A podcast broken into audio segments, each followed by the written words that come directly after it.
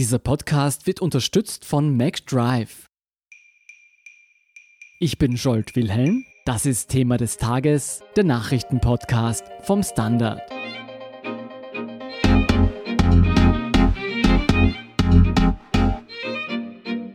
Bei einem Anschlag im deutschen Hanau sind mindestens elf Menschen ums Leben gekommen, darunter auch der mutmaßliche Täter. Ein Bekennerschreiben enthält rechtsextreme Ansichten. Der hessische Innenminister bestätigt den Verdacht auf Terror. Über die Tat und deren Hintergründe berichtet Chronikredakteur Kim Son Huang. Kim Son, was wissen wir bisher alles über die Tat in Hanau? Begonnen hat es am Mittwochabend um 22 Uhr in Hanau. Dabei wurden Schüsse in zwei Shisha-Bars abgefeuert. Dabei sind mindestens neun Menschen gestorben, mindestens deshalb, weil es noch mehrere Verletzte gibt. Zeugen sahen dabei das Fluchtauto und anhand dieser Informationen sind die Ermittler auf Tobias R. gestoßen, auch einen Hanauer. Und als sie in seine Wohnung gekommen sind, haben sie ihn tot vorgefunden und auch seine 72-jährige Mutter. Was wissen wir denn über den Täter? Tobias R. ist zuvor nicht polizeilich bekannt gewesen. Was wir wissen, ist, dass er Sportschütze war und legal im Besitz einer Waffe war. Auf seiner Homepage, die mittlerweile offline ist, stand, dass er eben in Hanau geboren ist, dass er dort aufgewachsen ist, nach dem Zivildienst eine Lehre zum Bankkaufmann in Frankfurt gemacht hat und danach ein BWL-Studium in Bayreuth abgeschlossen hat. Und die Ermittler gehen davon aus, stand jetzt, dass er allein gehandelt hat. Wen hatte denn Tobias R. ins Visier genommen bei diesen Angriffen auf die Shisha-Bars? Also der Anfangsverdacht ist zunächst einmal ein rechtsextremistisches, fremdenfeindliches Motiv. Türkische Medien berichten, dass zumindest fünf der Opfer türkische Staatsbürger sind. Kurdische Verbände in Deutschland berichten, dass einige Opfer kurdische Wurzeln hatten. Offiziell ist noch nichts bestätigt. Du hast schon gesagt, dass von einem rechtsextremistischen Hintergrund ausgegangen wird. Wurde dieses Motiv schon bestätigt? Also es gibt zwei interessante Funde. Zunächst einmal hat Tobias R. vor wenigen Tagen ein Video auf YouTube veröffentlicht. Dabei spricht er auf Englisch von This is my personal message to all Americans. Der Kern der Botschaft ist der, Amerika stünde seiner Meinung nach unter Kontrolle von unsichtbaren Geheimgesellschaften, die die Gedanken anderer steuern und, und ein System moderner Sklaverei aufrechterhalten. Und seiner Meinung nach gibt es in den USA geheime unterirdische Militärbasen, in denen kleine Kinder gefoltert und getötet werden. Das ist nun mal so ein erster Blick auf die Gedankenwelt von Tobias R., aber da war noch nicht die Rede von irgendwelchen Gewalttaten. Was das betrifft, kursiert ein 24-seitiges Bekennerschreiben. Es wurde von Sicherheitskreisen schon bestätigt, dass es das gibt. Man findet es auch im Netz. Ob das, was im Netz zu finden ist, auch wirklich das Bekennerschreiben ist, das ist offiziell noch nicht bestätigt. Ich habe es mir angeschaut. Es würde zu den Infos passen, die wir auf seiner Homepage gefunden haben. Es gibt da ganz, ganz äh, wilde Verschwörungstheorien, die er, die er da von sich gibt. Grundsätzlich ist das Schreiben auch eine Botschaft diesmal an das gesamte deutsche Volk. Er schreibt, dass tausende Bürger von einem Geheimdienst überwacht werden. In Sachen Rechtsextremismus und Fremdenfeindlichkeit gibt es die entscheidende Passage, da meinte, es gab ein wichtiges Gespräch mit einem Kollegen aus der Bankenlehre mhm. und dabei ging es um, unter anderem darum, wie kriminell angeblich bestimmte Volksgruppen seien, wie die Türken, die Kurden oder die Libanesen. Er führt dann weiter aus, dass eigentlich diese Existenz dieser Volksgruppen grundsätzlich ein Fehler sei und die daher komplett vernichtet gehören. Es folgt dann eine ganz lange Liste an Ländern, von Marokko bis nach Algerien, Ägypten, Israel, die gesamte saudische Halbinsel, Indien, Vietnam, Kambodscha. Also es ist eine sehr lange Liste. Und das ist dann, ich zitiere das ja, das wäre nur die Grobsäuberung. Mhm. Im weiteren Schritte käme dann die Feinsäuberung in Süd- und Nordamerika, in den restlichen afrikanischen Staaten und schließlich beim eigenen Volk. Denn auch hier zitiere ich wieder, nicht jeder mit deutschem Pass sei reinrassig und wertvoll. Interessant ist da auch noch ein Aspekt aus österreichischer Sicht. Er gibt an, E-Mail-Kontakt mit einem Niederösterreicher gehabt zu haben, der ihm empfohlen wurde, nachdem er sich selbst in den Fängen einer Geheimorganisation gesehen hatte. Andere österreichische Medien haben bereits Kontakt zu diesem Niederösterreicher aufgenommen. Er hat den Kontakt bestätigt, Tobias R. aber abgewiesen, weil laut dem Niederösterreicher klar war, dass der, ich zitiere, nicht alle Tassen im Schrank hatte. Okay. Das klingt einerseits so, als wäre ein klares rechtsextremes Motiv im Hintergrund. Andererseits klingt das natürlich schon sehr wüst und verwirrend.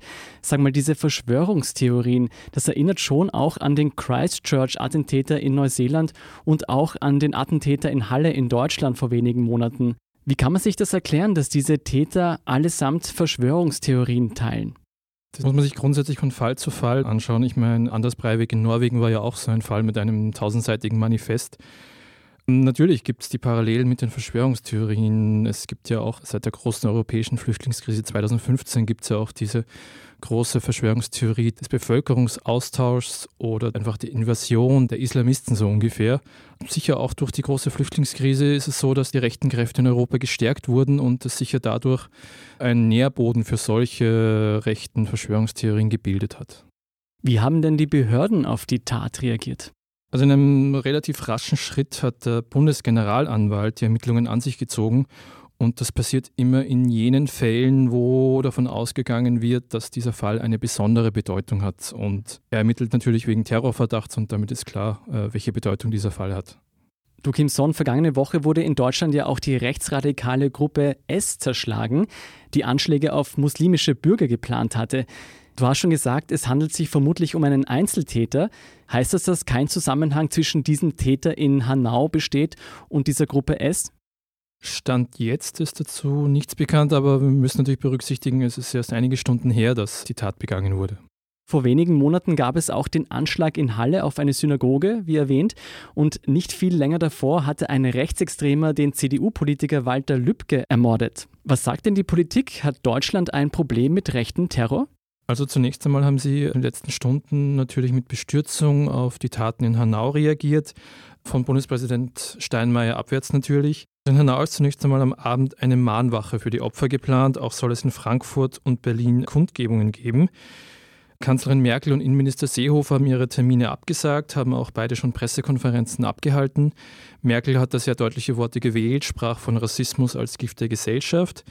Seehofer hat natürlich die Taten auch verurteilt, er hofft sich aber durch ein neues Waffenrecht Erfolge im Kampf gegen Extremismus. Was heißt das beim neuen Waffenrecht? Bei Erteilung eines Waffenscheins ist nun eine Regelanfrage beim Verfassungsschutz vorgesehen. Damit sollen Mitglieder einer verfassungsfeindlichen Vereinigung als waffenrechtlich unzuverlässig eingestuft werden. Es gibt natürlich Kritik an der Politik, unter anderem vom Zentralrat der Juden oder auch von zahlreichen Islamverbänden in Deutschland. Ihre Kritik lautet, die rechte Gefahr wurde lange unterschätzt. Kurz darauf gab es gleich eine Reaktion der Polizeigewerkschaft, die erklärte, dass so spontane, undurchdachte Rufe direkt nach solchen Taten und Forderungen nach schärferen Gesetzen eigentlich nicht angebracht seien, mit dem Argument, in einer offenen und freien Gesellschaft könne man solche menschenverachtenden Straftaten nie zu 100 Prozent ausschließen. Ähm, und CDU-Chefin Kram-Karrenbauer greift auf Twitter direkt die AfD an. Diese schaffe die Grundlage für genau jenes Gedankengut, das zu den Taten in Hanau geführt hat. Was sagt die Statistik? Nimmt die Bedrohung von Seiten Rechtsextremer in Deutschland zu? Also laut aktuellem Verfassungsschutzbericht gelten 12.700 Rechtsextremisten als gewaltorientiert. Das ist schon mal eine ziemlich hohe Zahl. Außerdem stuft das Bundeskriminalamt aktuell rund 60 Personen als Gefährder ein. Gefährder bedeutet, das sind Personen, die rechtsextremen Gedankengut Gewalttaten bis hin zu Anschlägen folgen lassen könnten. 60 klingt jetzt im ersten Moment nicht wahnsinnig hoch, aber im Endeffekt ist das eine Zahl, die sich seit 2012 verfünffacht hat. Mhm. Und in den letzten Wochen und Monaten haben bereits zahlreiche Experten und auch der Verfassungsschutz selbst vor der Gefahr des Rechtsextremismus gewarnt und damit auch vor einer höheren Wahrscheinlichkeit von rechtsextremen Gewalttaten. Denkst du, dass nicht zuletzt eben diese Tat in Hanau politische Auswirkungen haben wird? In Deutschland gab es ja bei den letzten Landtagswahlen vermehrt Zugewinne für die rechtsextreme AfD. Derlei wurde bislang nicht beobachtet. Also es steht jetzt auch keine größere Wahl in Deutschland an. Und ich persönlich denke jetzt auch nicht, dass jene, die die AfD wählen, sich von solchen Straftaten beeinflussen lassen. Hast du eine Erklärung dafür? Also ich denke, dass die meisten AfD-Wähler so ein klares Weltbild haben, sprich Flüchtlinge, Migranten, alles von außen ist das Böse. Merkel ist die, die all diese Menschen eingeschleust hat. Und das ist so fix und dieses Weltbild wird auch nicht angekratzt durch solche Straftaten. Wir werden die Entwicklungen um den Anschlag in Hanau jedenfalls weiter im Auge behalten. Einen Live-Ticker dazu finden Sie auf der Standard.at. Vielen Dank, Kim Son Huang, für deinen Bericht. Danke, Scholt. Wir sind gleich zurück.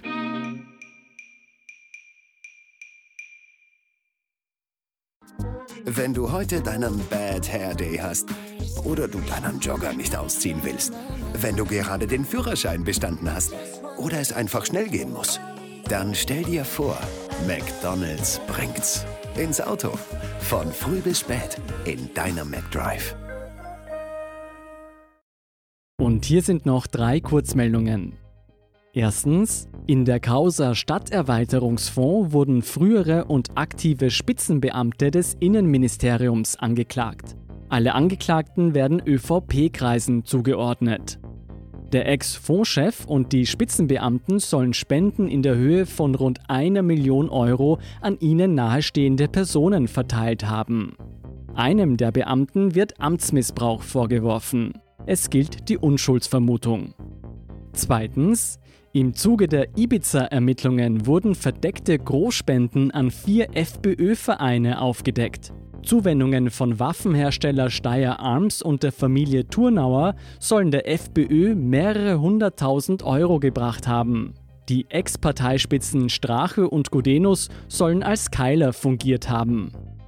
Drittens, US-Präsident Donald Trump soll Julian Assange eine Begnadigung angeboten haben, sofern der in London inhaftierte Wikileaks-Gründer wegen Geheimnisverrat an die USA ausgeliefert wird. Als Gegenleistung hätte Assange dafür Russlands Einmischung in den US-Wahlkampf 2016 dementieren sollen.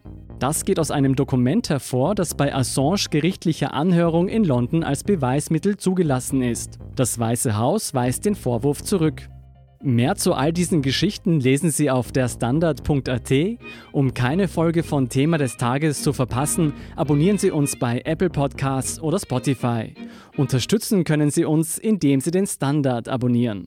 Und Sie helfen uns auch mit einer 5-Sterne-Bewertung beim Podcast-Dienst Ihrer Wahl. Ich bin Jolt Wilhelm, Baba und bis zum nächsten Mal.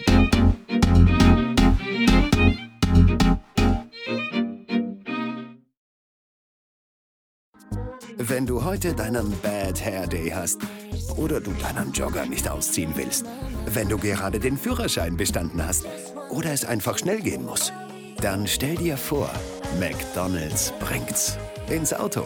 Von früh bis spät in deiner McDrive.